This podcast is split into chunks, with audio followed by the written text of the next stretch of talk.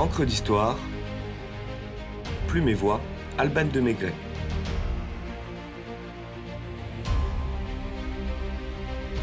Mer Méditerranée, notre mer.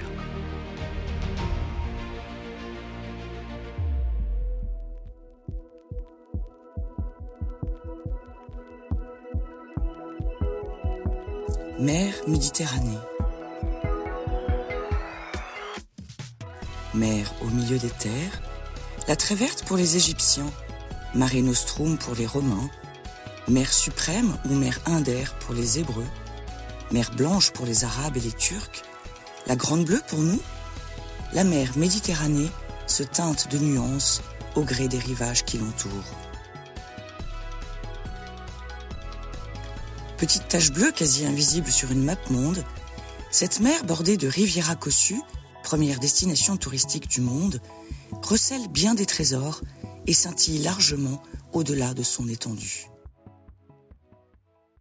Invitation à un voyage coloré dans les bras de cette mer Méditerranée, matrice de civilisation.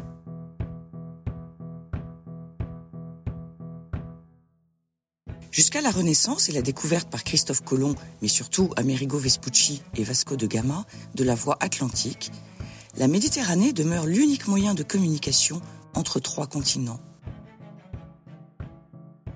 Parce qu'elle leur faisait face, les peuples méditerranéens ont dû apprendre à la dominer.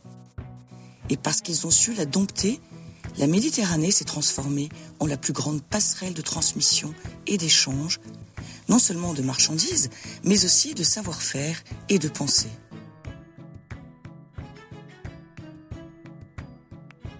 Point stratégique par excellence, la mer intercontinentale offre à l'Europe, l'Afrique et l'Asie un vis-à-vis où, à la guise des vagues de l'histoire, elles s'affrontent ou s'allient.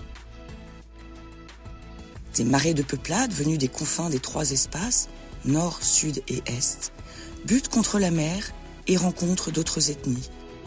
Des guerres souvent sanglantes naissent d'abord de la confrontation, chacun voulant imposer ses hommes et ses dieux, puis l'osmose s'opère, des mariages sont célébrés, des aménagements ont lieu, les peuples s'enrichissent du savoir des autres, un équilibre métissé s'installe et les civilisations s'organisent.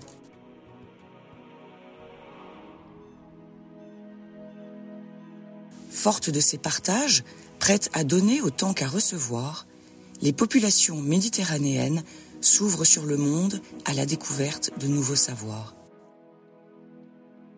Deux inventions fondamentales, véhiculées dans le pourtour méditerranéen par les marchands phéniciens, vont favoriser les échanges entre les peuples. La navigation d'après un point fixe, l'étoile polaire, évite le cabotage et raccourcit les distances physiques.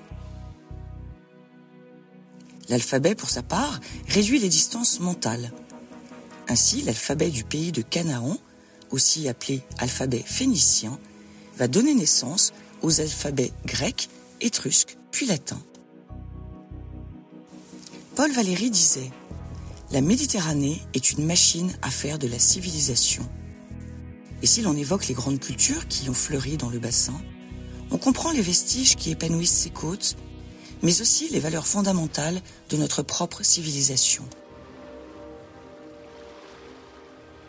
L'Égypte des pharaons, la Mésopotamie, les empires hittites, la Phénicie, les civilisations minoennes, cycladiques, crétoises, Carthage, la Perse, la dynastie des Saadiens, la Grèce antique, les empires romains et byzantins, l'Andalousie, tous sont enfants de la Méditerranée et à ce titre des frères et sœurs qui partagent le sein d'une même mère. Tout comme ces nombreuses filles qui s'étendent de Gibraltar à Istanbul, la mer Égée, mer de Marmara, mer Ionienne, mer Adriatique, mer Tyrrhénienne, mer de Ligurie, mer de Thrace ou mer de Crète. L'un ou l'autre, parfois, se revendique enfant unique et tente de soumettre la fratrie à sa domination, à l'instar de Rome. Comme les volcans qu'elle abrite, le Vésuve, l'Etna, Stromboli, Santorin, la Méditerranée crache alors une lave violente et meurtrière. Berceau de très grandes civilisations, nos fondamentaux trouvent à peu près tous leur source dans Mare Nostrum. Les principes de la physique et des mathématiques, l'astronomie, la grammaire, la géographie, le sens de l'urbanisme, les bases de la citoyenneté et de la démocratie, l'art du dialogue, la philosophie, le goût du théâtre et des arts, la soif d'explorer le monde.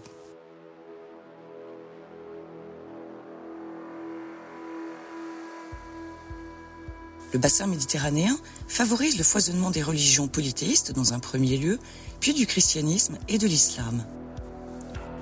La Palestine, sous domination romaine à l'heure du Christ, permet aux épôtres d'évangéliser dans l'Empire jusqu'à Rome et Byzance. Le christianisme est légalisé par l'empereur Constantin au IVe siècle et offre au monde des chefs-d'œuvre comme Sainte Sophie. Plus tard, en réponse aux invasions islamistes au Maghreb et en Espagne, les chrétiens partent en croisade à la conquête de la Terre sainte. Méditerranée, théâtre de guerre de religion. Méditerranée commerçante, Méditerranée intellectuelle, Méditerranée spirituelle.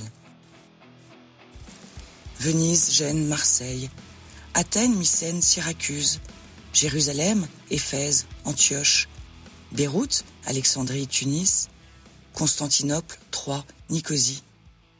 Que de noms chargés d'histoire et d'émotion.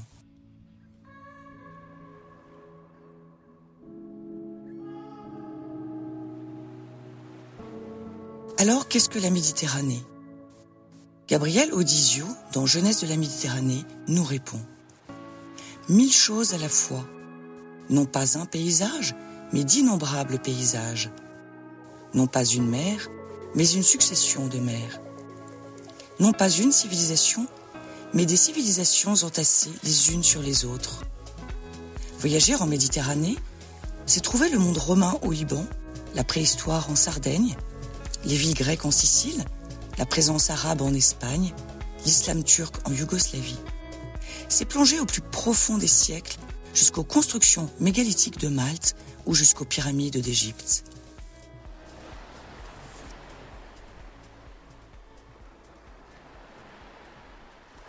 Patrie d'Ulysse, de Priam, d'Hannibal, d'Alexandre le Grand, de Poséidon, de Thésée, de Jason, de Socrate, d'Hérodote, d'Énée, d'Héraclès, et j'en passe. Que de mythes sont nés de la Grande Bleue. Cette mer, notre mer féconde, dont les côtes éclatantes restituent les vestiges d'un passé glorieux, parfois douloureux. Cette mer qui transmet avec les siècles, au carrefour du monde, une douceur de vivre qui sent bon le bleu du ciel et de la mer.